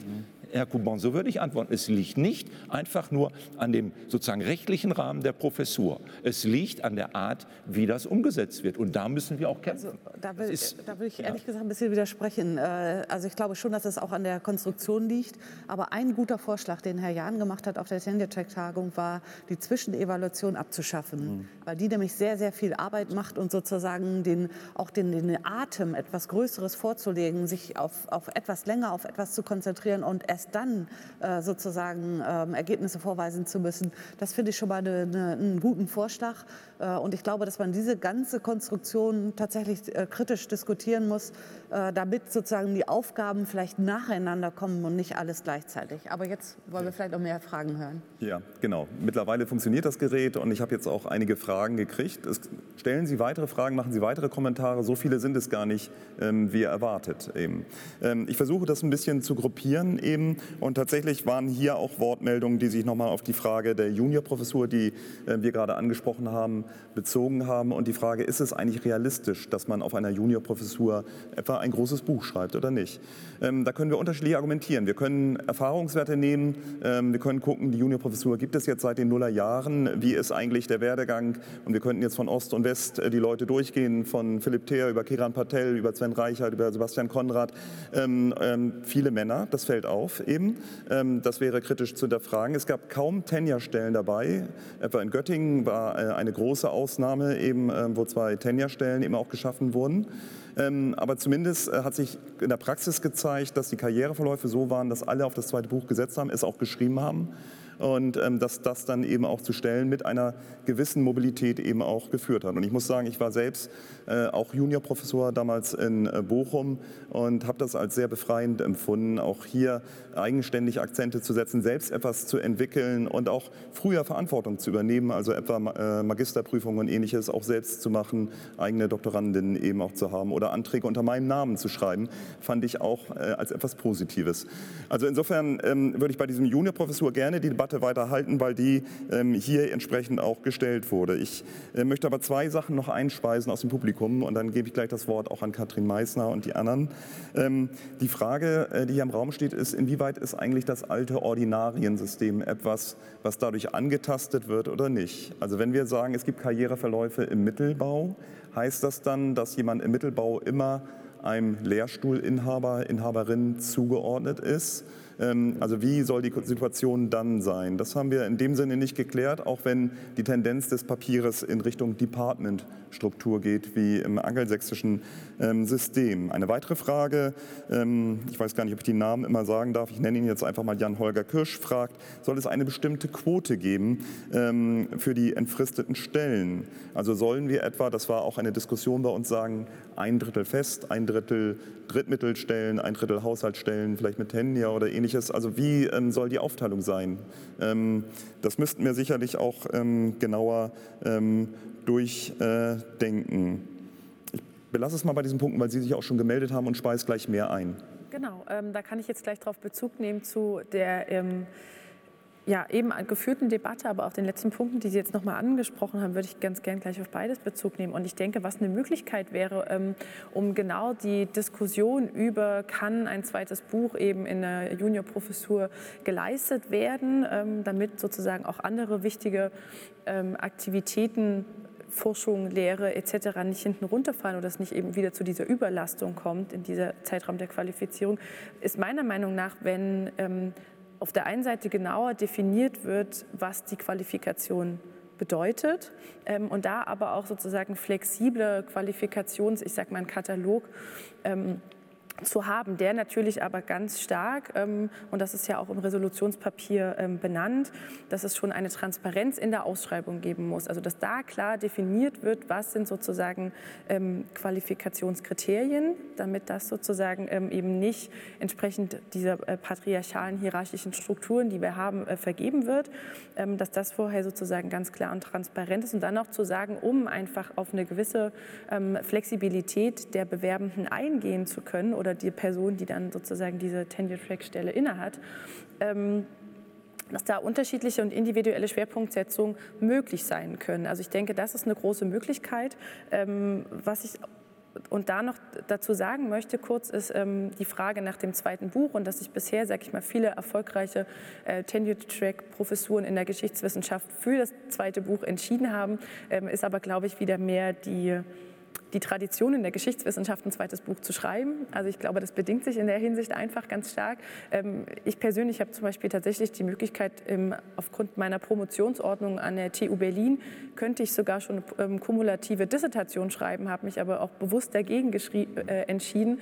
Ähm, war natürlich dann die Frage ist, inwieweit kann ich disziplinär in der Geschichtswissenschaft mit so einer Art von, in dem Fall erster Qualifikation, wissenschaftlich anknüpfungsfähig sozusagen sein. Und das ist ja auch die Frage, die man hier sozusagen auf das zweite Buch beziehen kann, zu sagen, okay, wenn das einfach die Tradition ist, in der sich die Geschichtswissenschaft bewegt, ähm, kann man damit dann argumentieren. Ähm, ich fände es, wie gesagt, in der Hinsicht sehr gut, wenn man es flexibilisieren könnte und dadurch auch ähm, es optional macht, ob es ein zweites Buch ist in der Habilitation oder eben andere Kriterien. Ähm, und noch Bezug nehmend sozusagen auf den zweiten Punkt, Herr Bösch, den Sie auch schon vorhin angesprochen haben, beziehungsweise der jetzt in der Diskussion wieder kam, ähm, zu sagen, inwieweit braucht es einen Strukturwandel der Lehrstühle, der Institute ähm, an den Hochschulen.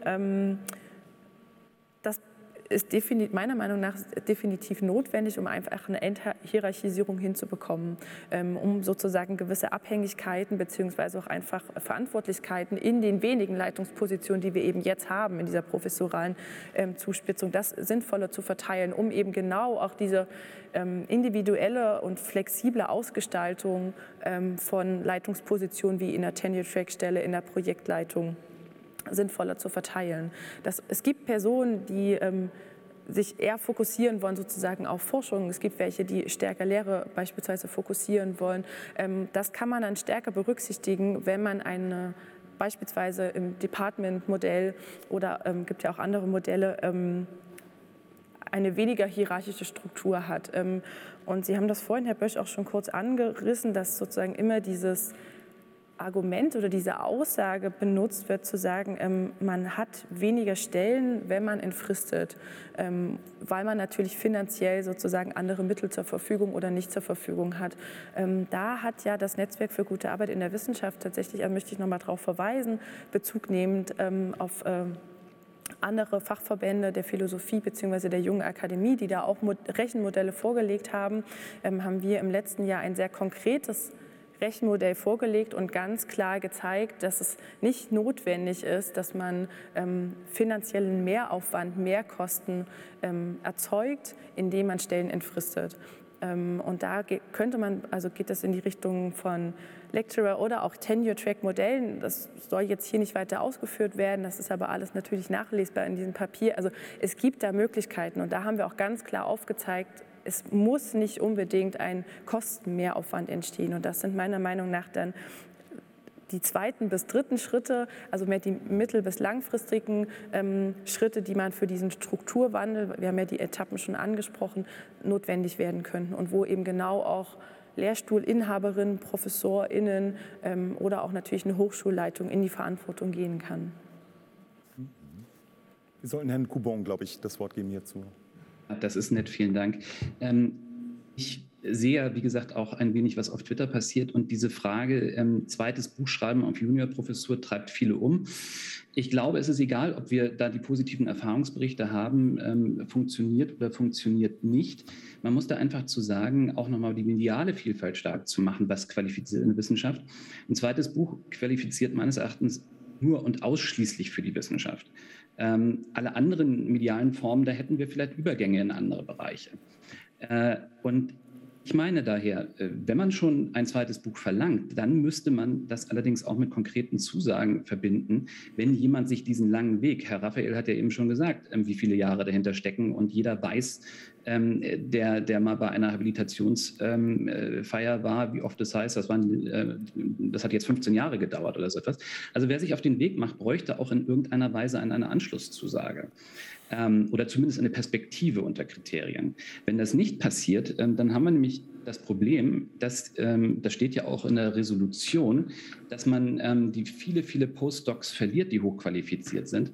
Aber wenn wir diesen Weg nicht haben, der in irgendeiner Weise einem vor Augen stehen könnte, dann verliert man die Postdocs nicht, wenn sie erst Postdocs sind, sondern dann verliert man sie nämlich wahrscheinlich schon vor der Promotion oder schon im Studium. Man darf nicht vergessen, also Wissenschaft als Beruf hat jetzt bei Studierenden ähm, keinen guten Ruf, äh, wenn man mit denen darüber spricht. Äh, und die sehen, dass man selber mit Ende 30 noch lange nicht in irgendeiner Weise eine entfristete Stelle hat oder so etwas.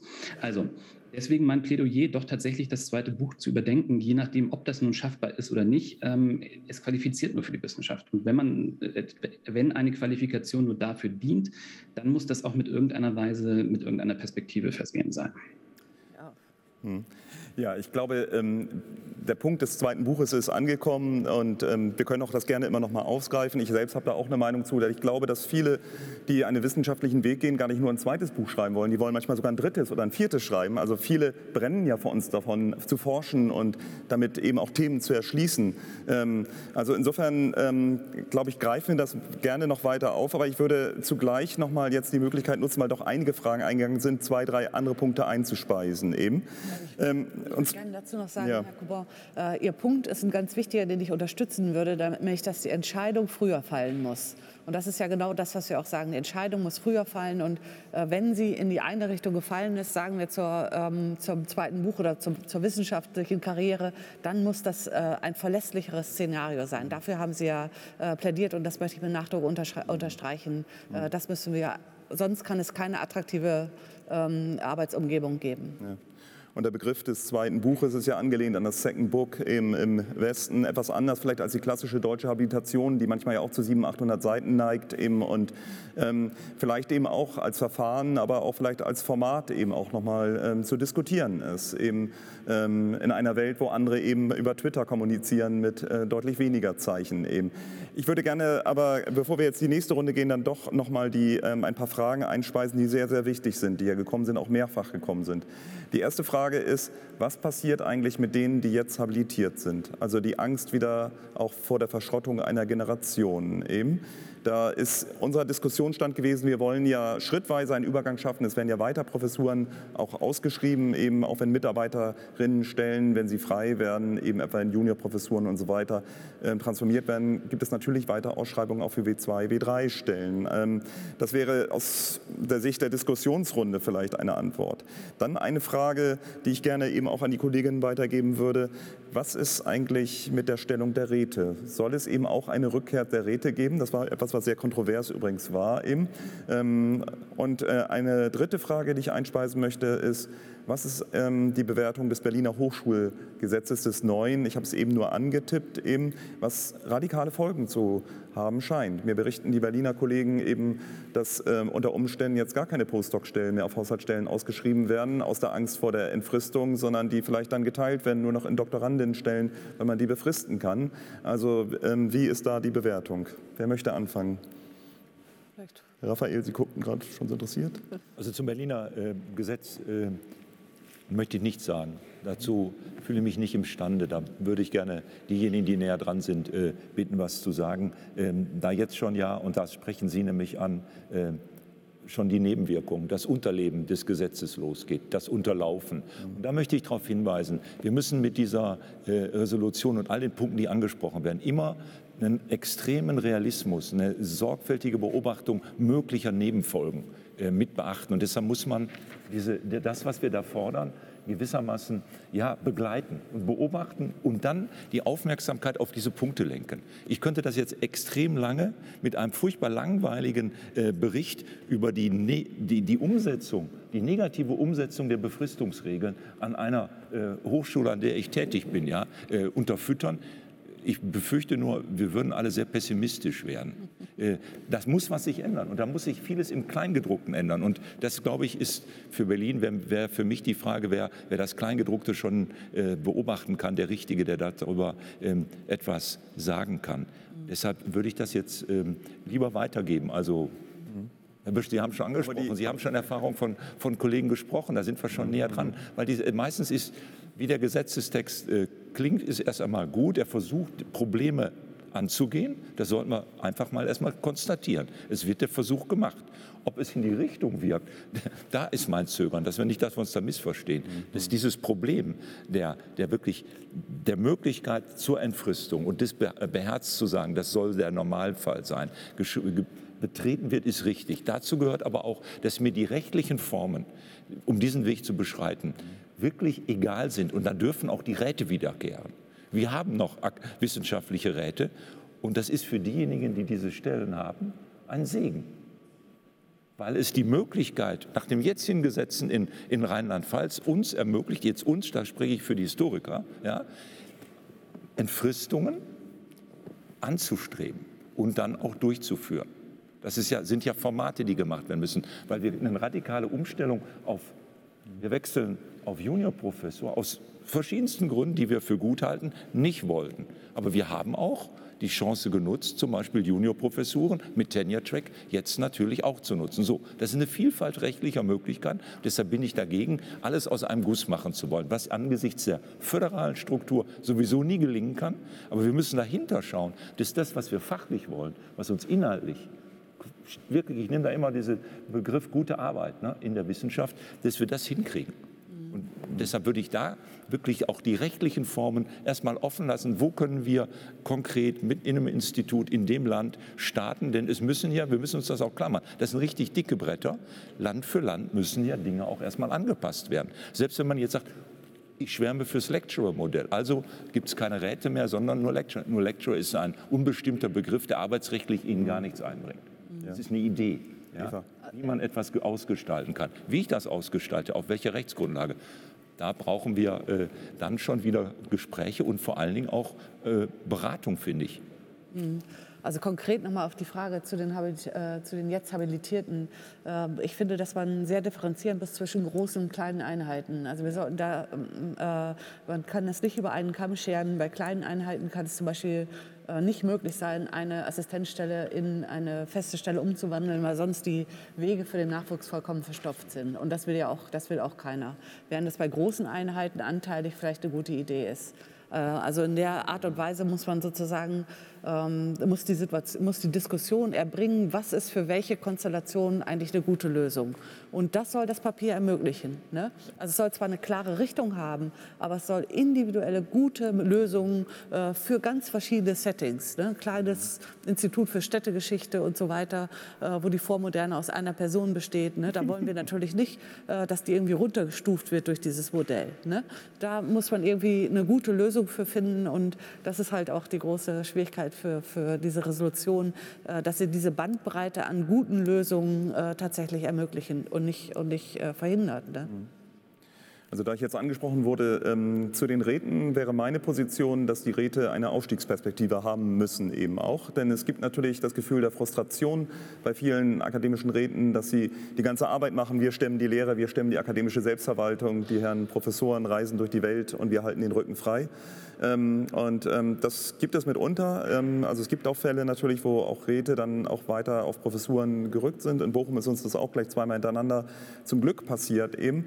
Aber das ist eben nicht die Regel. Und äh, dieses Modell, äh, das wir natürlich sonst kennen aus Großbritannien, Lecturer, Reader, man wird nicht automatisch Professor. Es gibt keinen altersbedingten Aufstieg, aber es gibt die Möglichkeit. Also das wäre etwas, was ich persönlich eben hier äh, anstreben würde. Auf Berlin angesprochen kann ich auch vielleicht noch zu wenig sagen, weil es natürlich auch eine ganz, ganz frische Entwicklung ist.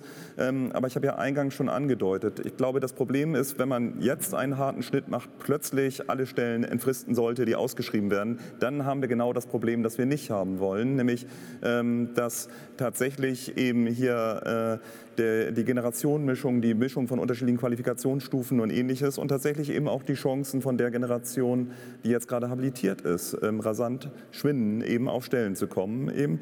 Und ähm, es müssen erstmal auch Verfahren entwickelt werden, wie Stellen eben auch gut vergeben werden, um auch gute Qualität in Forschung und Lehre zu sichern. Und das ist etwas äh, heikel jetzt gerade in Berlin eben. Und ähm, um es mal so zusammenzufassen. Ähm, oft angesprochen wurden Bedarfsrechnungen ähm, bei den Live-Questions, die mich jetzt hier erreichen. Eben, ähm, wie kann man eigentlich kalkulieren, wie viele Professuren gebraucht werden, wie viele Stellen da sind, ähm, wie kann man das planen? Ich möchte am liebsten sagen, ein Glück, dass ich das nicht planen muss. Und das müssen wir wahrscheinlich dann doch den Universitätsleistungen überlassen, ähm, zu kalkulieren und durchzurechnen, wie viele Stellen wir haben. Es gibt Berechnungen, die von der Jungen Akademie und von anderen Einrichtungen gemacht wurden über die Kosten, die ich mir auch angeguckt habe, ähm, wo zumindest herauskam, dass rein finanziell ähm, das Ganze auch tragbar ist als Umstreitungsmodell, dass es also nicht dazu führen muss, dass äh, verdeckt eigentlich gespart wird dabei. Mich erreichte in diesem Zusammenhang auch von Gabriele Metzler etwa die Frage, ähm, ist es nicht so, äh, dass ähm, viele W3-Stellen dann abgewertet werden, downgegradet werden auf W1-Stellen, um erstmal Geld zu sparen und in sechs Jahren kann man die Stelle dann ja vielleicht auf W3 äh, machen. Das wäre auch nicht das Modell, das wir hier eigentlich anstreben. Es geht ja eher darum, dass wir klassische Assistenten, Mitarbeiterstellen eben aufwerten würden, eben auch ähm, zu W1-Stellen, was finanziell jetzt auch gar nicht unbedingt eine ganz große Differenz ist. Ähm, und da müsste sich jede, jeder eben auch dafür einsetzen, dass genau das an den Hochschulen nicht passiert, dass also Reform einen Stellenabbau bedeutet. Nur letzter Satz. Nichts machen verhindert auch nicht, dass Stellen abgebaut werden. Auch jetzt werden gerade Stellen abgebaut in sehr, sehr vielen Universitäten, ohne dass wir Reformen haben. Ähm, also wir müssen schon auch beide Wege verbinden. Ich schaue in die Runde, Frau Meissner. Was ich da sonst ganz gerne noch anfügen würde, ähm, genau, Sie haben sozusagen ja Rechenmodelle schon genannt, ich habe es vorhin auch schon erwähnt. Ähm, es gibt ja sozusagen auch schon erste Erprobungen, also zum Beispiel in der Universität in Bremen wurde schon äh, sozusagen oder gab es Diskussionen über das Department-Modell und im Endeffekt wurde dort das Format von Lecturer und oder Senior Lecturer und Senior Reader ähm, umgesetzt und wird praktiziert tatsächlich. Also da stärker einfach zu schauen, wo gibt es schon erste Möglichkeiten, ähm, das umzusetzen. Und mein Eindruck ist tatsächlich sehr häufig, dass ähm, genau der Unterschied, also die Interessen der unterschiedlichen Statusgruppen gegeneinander laufen. Also dass es ein Gegeneinander diskutieren ist, anstatt zu sagen, okay, es gibt diese gemeinsame oder diese übereinstimmende Unzufriedenheit, wie Wissenschaftskultur und Wissenschaftspraxis im Moment stattfindet. Ähm, und da verstärkt miteinander in den Dialog zu kommen, in eine Kommunikation zu kommen und gemeinsam zu versuchen, eben auch langfristig die Strukturen zu verändern. Mir ist sehr bewusst, das, was Sie auch angesprochen haben, was passiert mit der aktuellen Generation Habilitierter. Das ist natürlich auch ganz wichtig. Aber ein Punkt, der da tatsächlich essentiell ist, meiner Meinung nach, ist eben verstärkt auch zum Beispiel über die Gremien, über die universitären Interessenvertretungen ähm, zusammenzukommen und zu schauen, wie können wir das gemeinsam verändern. Und das ist tatsächlich auch ein Punkt, vielleicht noch ganz kurz bezogen auf die Berliner Situation im Moment. Ähm, da ist es meiner Ansicht nach äh, momentan eine fehlende politische Bereitschaft oder eben auch, von der Leitungsebene eine fehlende Bereitschaft für einen Strukturwandel. Dass da jetzt erstmal mit verschränkten Armen gesagt wird, gut, okay, wir haben vorher gesagt, das ist schwierig, das ist nicht finanzierbar etc. Ähm, da wurde jetzt sozusagen, hat das ähm, Abgeordnetenhaus sich anders entschieden und sozusagen diese, ähm, dieses neue Gesetz verabschiedet. Okay, und das heißt, dass wir wir drohen jetzt, sage ich mal, mit diesem Stopp, was jetzt ja gerade so, mit dem Einstellungsstopp, was äh, diskutiert wird. Ähm, und das sollte nicht die Art und Weise sein, wie man versucht, einen strukturellen Wandel zu bewirken, sondern sich auch dieser Verantwortlichkeit, die eben Leitungspositionen haben, ähm, sich dem bewusst zu sein. Ähm, und deswegen bin ich zum Beispiel der Meinung, dass dieses Gesetz ein wichtiges Schlaglicht ist und ein wichtiger Schritt gegenüber anderen Landeshochschulgesetzen, um auch zu verdeutlichen, es gibt rechtliche Rahmenbedingungen, rechtliche Möglichkeiten, ähm, da sozusagen eine dauerhaften oder generellen Entfristung den Weg zu bereiten. Ähm, wenn man sich dann auch einfach die Unterschiede anguckt, was beispielsweise jetzt sind wir hier an der Uni in München, also über das bayerische Innovationshochschulgesetz, ähm, da sind die Kriterien einfach komplett andere. Ähm, und da ist das doch, finde ich, ein ganz, ganz wichtiges Schlaglicht. Aber grundsätzlich geht es um das, um das Miteinander und das gemeinsame Gestalten und auch genau in den Dialog zu kommen. Also dem wichtig. würde ich sehr, sehr zustimmen, Frau Meissner. Und da, dem soll das ja dienen. Also deswegen auch, ich, äh, die Resolution ist das eine, das haben Sie ja schon gesagt, Herr Raphael, aber die Diskussion ist sehr viel wichtiger. Aber dafür müssen wir natürlich auch eine gemeinsame Position uns erarbeiten und auch sozusagen Dialogpartner sein. Denn sonst hat, wenn man mal andersrum guckt, hat die Unileitung das Problem, die eine Gruppe sagt das, die andere Gruppe sagt was anderes. Ähm, und dann gibt es auch irgendwelche anderen Vorgaben mit dem Ergebnis, dass gar nichts passiert. Und deswegen ist meines Erachtens dieser Einigungsprozess auf Grundlinien wirklich sehr wichtig. Und dann muss man noch justieren, was hat gute, was hat schlechte Auswirkungen. Denn äh, kritisch muss man sagen, wir haben das mit dem Departmentmodell mal in Darmstadt äh, mit einer ganzen Reihe von Fachgesellschaften ähm, diskutiert. Und zwar in Mannheim war das schon umgesetzt worden. Und die hatten da ganz schön mit zu knabbern, denn ohne Verantwortlichkeiten läuft das System eben auch nicht besonders gut. Ne? Also und insofern äh, nochmal bei Plädoyer, da in, der, in, einer, in einer konstruktiven äh, Diskussion zu bleiben. Ja? Und, und, und ich glaube, dann können wir uns auch äh, Platz schaffen äh, äh mit unseren Anliegen. Da würde ich, da würde ich gerne ähm, auch noch einen Satz zu sagen. Wir sehen jetzt schon bei der Diskussion an einigen Punkten, ähm, wie schwierig es ist, eine eindeutige Antwort zu formulieren, zum Beispiel auf das Stichwort zweites Buch. Ich finde, das muss als nächster Schritt, sowas muss vertieft werden. Dazu brauchen wir eine ruhige Diskussion. Mit ruhiger Diskussion meine ich, dass die ähm, Argumente, der Herr Couban Sie uns in die Runde ge gebracht haben, ja, das, das schlichte Festhalten am Buchformat Nebenwirkungen zeigt, die eigentlich gar nicht damit verbunden sein sollen.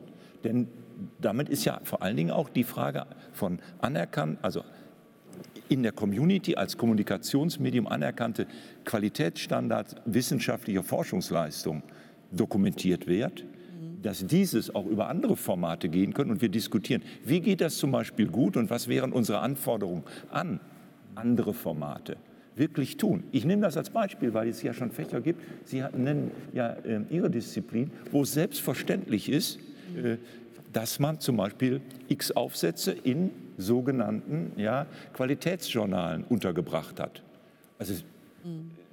zum Beispiel äh, die Wirtschaftswissenschaften haben sich vollständig umgestellt.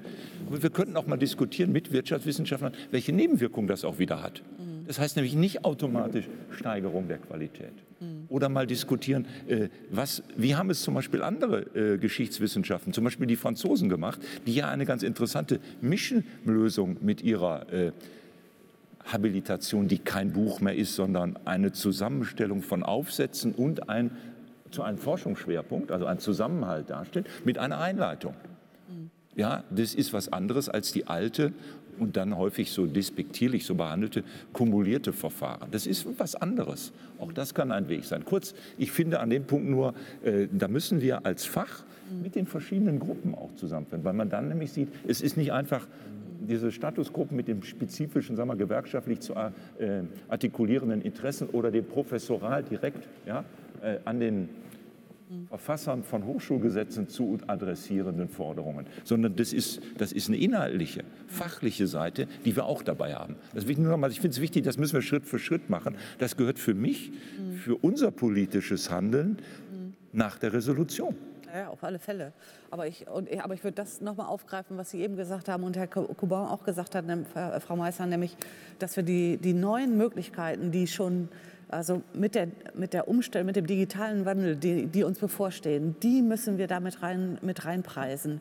Äh, denn es ist meine feste Überzeugung, dass wir, die, äh, äh, dass wir unsere Studierenden auch anders ausbilden müssen. Also dass wir ihnen das als, als Handwerkszeug und zwar von Anfang an mitgeben müssen. Und das sollte eigentlich mit dazugehören. Denn Sie haben ja auch, äh, finde ich, vollkommen zu Recht gesagt, dass sozusagen diese neuen Kompetenzen sich dann auch ähm, ja auch neue Wege äh, in die Gesellschaft bahnen für Historiker. Und zwar äh, bin ich ja der festen Überzeugung, die brauchen wir auch. Ne? Also die Historiker in diesen neuen, äh, äh in diesen neuen Formaten. Und äh, da würde ich gerne mit ansetzen. Also dass man die Ausbildung wir, sind, wir haben uns konzentriert auf Postdocs, aber wenn wir, wenn wir wirklich diskutieren, dass wir die Ausbildung der, äh, der Studierenden äh, bis zum Master und darüber hinaus sozusagen so adaptieren, dass das, was Sie gesagt haben, möglich sein wird. Und dann muss man eben ähm, äh, Peer-Review-Formate ähm, äh, für digitale Angebote finden, die funktionieren. Ist mhm. echt schwer, haben wir viel schon drüber nachgedacht, aber ich sag mal, ja. Mal, wir schaffen das. Ich möchte da noch mal einen anderen Punkt reinbringen. einen anderen Punkt reinbringen, ähm, den Charlotte Lerck hier äh, im Chat vermerkt hat. Ähm, nämlich wir reden die ganze Zeit über die Forschung und die Forschungsergebnisse. Wir haben bisher kaum über die Qualität der Lehre gesprochen. Und das ist natürlich ein ganz, ganz wichtiger Teil der Qualifikation. Und ich glaube, dass der vorgeschlagene Weg eigentlich dazu führen könnte, die Qualität der Lehre aufzuwerten. Denn bisher ist es so, wer schon mal Habilitationskommissionen mitgemacht hat, kennt das gut, ähm, dass man dort tatsächlich die einzelne Schrift bewertet. Man guckt auch mal, ob Lehrveranstaltungen gemacht wurden. Aber die Qualität der Lehre wird eigentlich selten berücksichtigt. Und auch in unserer Diskussion ist es auffällig, dass sie bisher zurückstand. Und insofern ähm, würde ich hier nur ergänzend sagen, ja, genau ähm, das muss rein. Ähm, es muss eben auch bei einem Tenure-Verfahren ähm, geprüft werden, wie nicht nur was gelehrt wurde und ob gelehrt wurde, sondern auch wie gelehrt wurde und mit welcher Resonanz entsprechend gelehrt wurde. Also danke für diese Anmerkungen. Ich möchte gleichzeitig noch mal sagen, also schreiben Sie ruhig weiter Kommentare. Ich versuche alles aufzugreifen. Und was wir nicht aufgreifen können, wird alles notiert ähm, und in die weitere Diskussion auch eingespeist. Also schreiben Sie uns auch weiter, auch nach der Sitzung eben, wenn Sie Ideen oder Anmerkungen haben. Herr Coubon, äh, Ihnen würde ich gerne mal das Wort äh, geben. Äh, am Bildschirm verschwindet man immer so ein bisschen. Ja, danke schön. Ähm, nein, ich glaube, äh, das sind natürlich wesentliche Aspekte, die wir hier bisher nicht verhandelt haben. Lehre.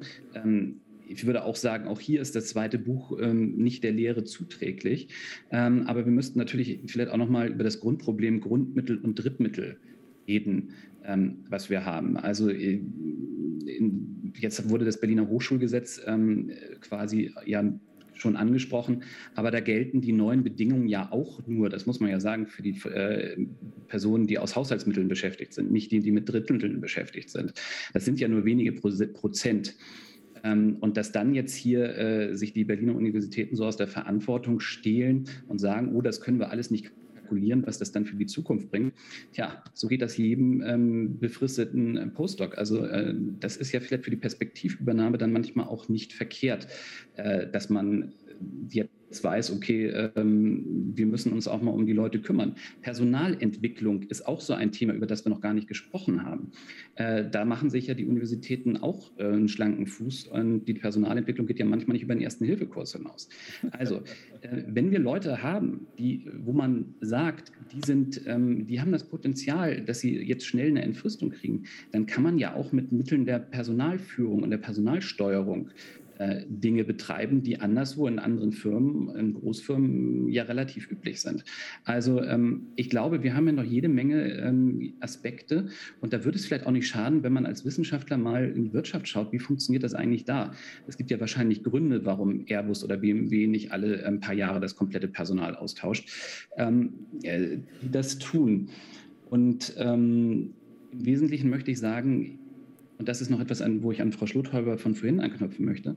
Ich glaube, es ist wichtig, ähm, diese Themen jetzt wirklich ähm, zu kommunikativ auch an die Politikerinnen und Politiker, die im Wissenschafts-, in der Wissenschaftspolitik auf Bundes- und Landesebene sind, heranzutragen. Ähm, das Bayerische Hochschulinnovationsgesetz, das wurde ja auch schon ähm, erwähnt, äh, das treut ja in München hier auch ähm, jedenfalls insbesondere für die Geistes- und Sozialwissenschaften, ähm, wird es wahrscheinlich nicht so günstig alles ausgehen. Und wenn man da dann ähm, ja zu sehr sagt, so wie wir das bisher machen, ist es doch alles gut, ähm, kommt man da wahrscheinlich nicht weit. Aber mein Aufruf, und das wär, wäre auch so ein bisschen das, was ich in, in den Hintergrundgesprächen mit den Politikern ähm, hatte, da herrscht großer Informationsbedarf. Da ist das manchmal gar nicht so klar, wie eigentlich die Probleme an der Universität sind.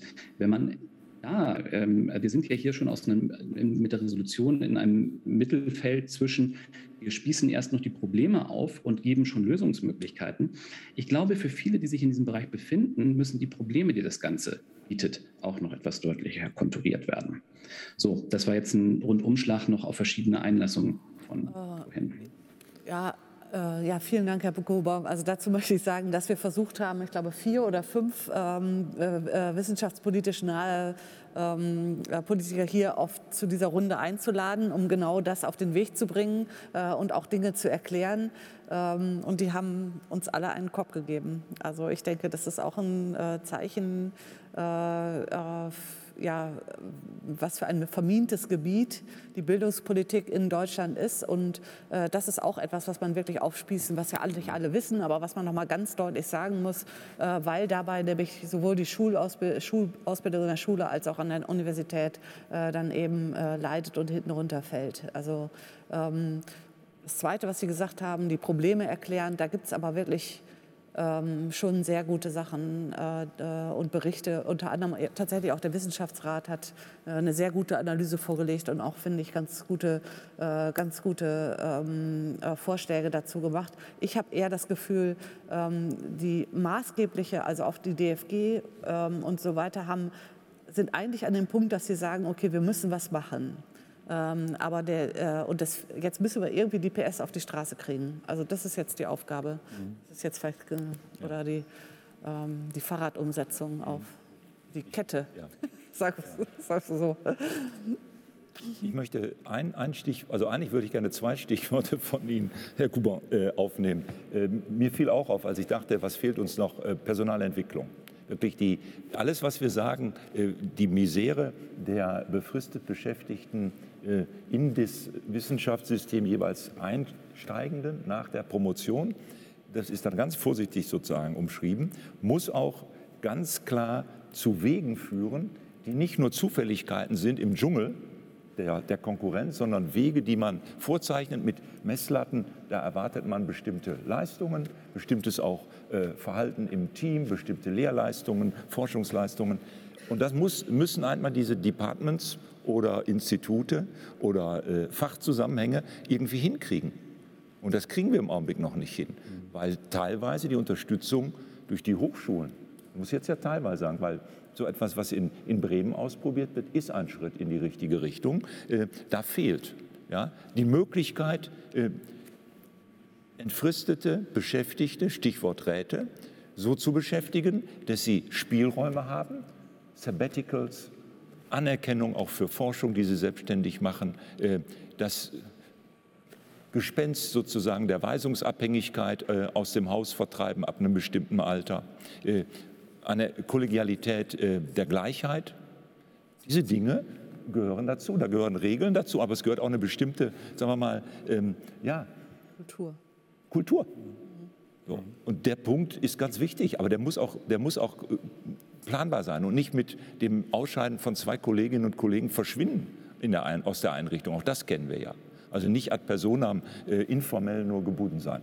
Da tun wir uns sehr schwer. Das möchte ich noch mal äh, unterstreichen. Und das ist natürlich ein Punkt, den haben wir auch hier, glaube ich, noch nicht so richtig äh, diskutiert. Ich spreche ihn aber an, weil ich von der Universität komme, wo mich das immer irritiert hat. Da wurde gefragt, äh, ob diese Ordinariatsstrukturen fatal sind für den Zusammenhang, ob die nicht verändert werden müssen, wenn äh, die Situation für den wissenschaftlichen Nachwuchs konkret für diejenigen, die wir dann immer gern in die Kategorie des Mittelbaus einsortiert haben, besser werden soll? Die, Antw die Antwort wäre ja schlicht und einfach ja. Mhm. Interessant ist, dass aber wir beobachten können, dass eine gewisse auf Forscherpersonen oder wie das dann offiziell heißt, Persönlichkeiten bezogene Strukturierung von Einheiten ohne die rechtlichen Bedingungen, die teilweise gar nicht mehr da sind, wie an meiner Universität. Die ist nämlich 1970 gegründet worden und da gab es keine Lehrstühle mehr. Ja? Die sind auch nicht wieder eingeführt worden, sich reproduzieren. Was bedeutet das aber für mich? Dass wir darüber nachdenken müssen. Wie, und interessant ist ja, dass die, für, die Persönlichkeit der Forscherin und äh, der, äh, des Forschers gerade auch von den jungen Leuten mit Recht eingefordert werden die soll respektiert werden. Das hat aber eine Nebenwirkung, die nicht automatisch ins Ordinariatssystem führt, die aber in eine sehr auf eine Person bezogene ja, Möglichkeit der Forschung und auch der Forschungszusammenhänge naheliegt. Und ich muss sagen, äh, das kann man jetzt in der deutschen Tradition, natürlich gibt es dafür ein Wort, das ist das Harnack-Prinzip, ganze ja, Max-Planck-Institute werden danach aufgebaut, die mal, das mal zu prüfen, was das für unser Fach ist, nicht auf der allgemeinen Ebene, für unser Fach wäre gut. Weil ich kann nicht einfach sagen, das ist schlecht. Es ist aber zu verbinden mit einer Kollegialität. Es ist einzubinden in eine Gleichheit der, der Forschenden. Und wie wir das lösen, das finde ich, sollten wir mal zum Beispiel auch machen. Denn einfach zu sagen, das gehört abgeschafft, ist eine schnelle Rede. Nur ich beobachte, dass es durch die Hintertür mhm. und gar nicht in schlechten Bedingungen ja wieder eingeführt wird, um Freiheit zu bekommen für Forschung. Und zwar unterstützt durch die großen äh, Projekt, äh, Exzellenzprojekte. Da sind wir beim dritten Bild. Die genau. unterstützt dieses System Absolut. sozusagen, also ne, man schafft es auf der einen Seite ab, aber auf der anderen Seite kommt es viel mächtiger äh, wieder durch die Hintertür zurück und, äh, und auch das Leuchtturmprinzip, würde ich sagen, das ist äh, ein, ein, ein, äh, so ein ähnliches Phänomen. Ne? Und, äh, aber wie, äh, und das zeigt auch, wie diese Dinge so, so miteinander verbunden sind, dass nur eine Diskussion äh, da einen Kulturwandel schaffen kann, nicht ein, ein, ein, eine, eine neue Vorgabe. Mhm. Ne? Denn eins können wir nicht wollen, beständige Evaluationen von dem, was wir tun. Also dann das ist so das Prinzip Misstrauen ganz, als Evaluationitis. Ne? Ja. Das führt vielleicht zu der generellen Frage eigentlich, welchen Status Drittmittel haben werden mit all dem, was wir fordern. Mhm. Ähm, es kam eben einfach auch die Frage hier im Chat auf, wird es denn künftig weniger Postdoc-Stellen geben? Ähm, also weniger, aber mit besser ausgestattet, mit besseren Perspektiven, mit als Haushaltsstellen. Ähm, also ist es auch eine Frage der Quantität, in, äh, über die wir hier reden? Ähm, oder ähm, sollen wir auch die Freiheit weiter gewähren, eben etwa über große Drittmittelprojekte mhm. äh, Leuten eine Chance zu geben, die das Risiko auf sich nehmen wollen. Und wie kann man das verbinden? Und da sind in der Tat Personalentwicklungsgespräche, die geführt werden, also Verantwortung, die übernommen wird für Drittmittelstellen, wo man nicht nur jemanden einstellt und nach drei Jahren wieder entlässt, sondern ähm, von vornherein eben auch darstellt, was für ein Karriereverlauf hier angestrebt wird über diese drei Jahre hinaus. Das wäre etwas, ähm, was meine Antwort zumindest wäre, äh, hier entsprechend ähm, nötig wäre, um das zu verbinden. Ich habe die Statistiken auch nochmal angeguckt vom Statistischen Bundesamt. Wie viele Leute habilitieren eigentlich von den Promovierten? Das in Geschichte vergleichsweise viel. Etwa, wenn man jetzt die Zahl aller Promovierten der Nullerjahre nimmt und die Zahlen aller Habilitierten im Fach Geschichte der Zehnerjahre, sind es etwa 10 Prozent. 50 bis 60 Habilitationen. In den Wirtschaftswissenschaften sind es 4 Prozent. Die von den Promovierten habilitieren. Also wir haben ja eine relativ hohe Habilitationsquote bisher und ähm, sollen ja weiter diese Freiheit gewähren. Also ich wäre auch dafür eben, ähm, dass zumindest in äh, bestimmten Maße das möglich ist.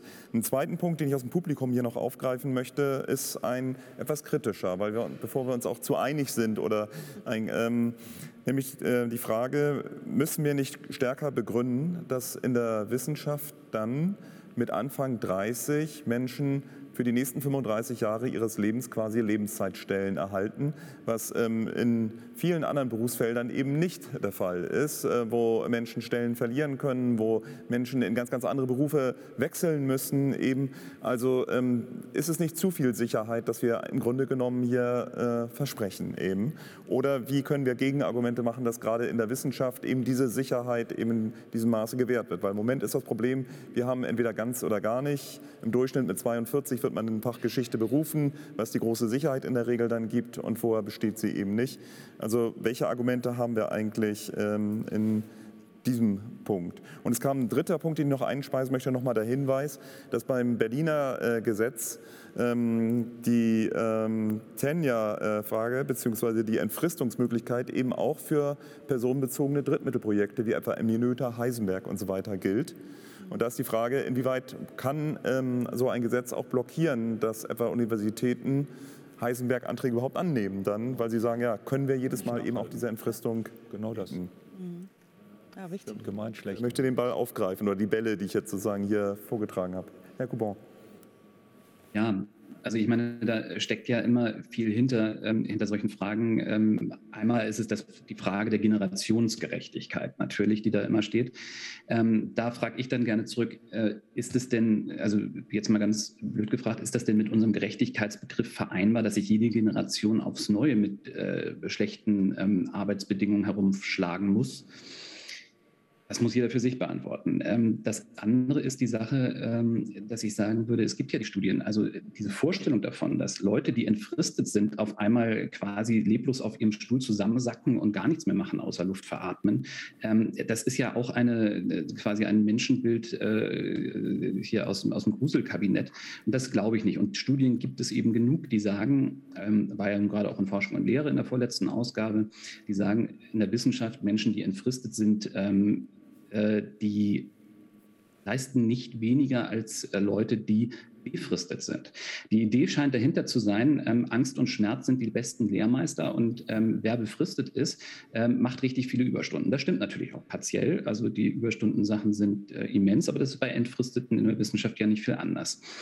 Ähm, insofern würde ich einfach mal dafür plädieren, zu sagen, wir müssen von diesem Menschenwelt weg, ähm, Leute, die, das ist, das ist auch immer so eine ähm, n gleich 1. Jeder hat mal irgendwann einen akademischen Rat gehabt, den er nicht so gut fand, weil er dann vielleicht doch nicht Freitagnachts noch eine E-Mail beantwortet hat oder so etwas. Und deswegen heißt es, alle, die entfristet sind, sind faul. Was das für ein Menschenbild ist, wenn man das, also ich glaube, äh, es sind ja auch einige Professoren anwesend, die ja auch entfristet sind. Das, diesen Schuh möchte man sich ja nicht anziehen, so etwas.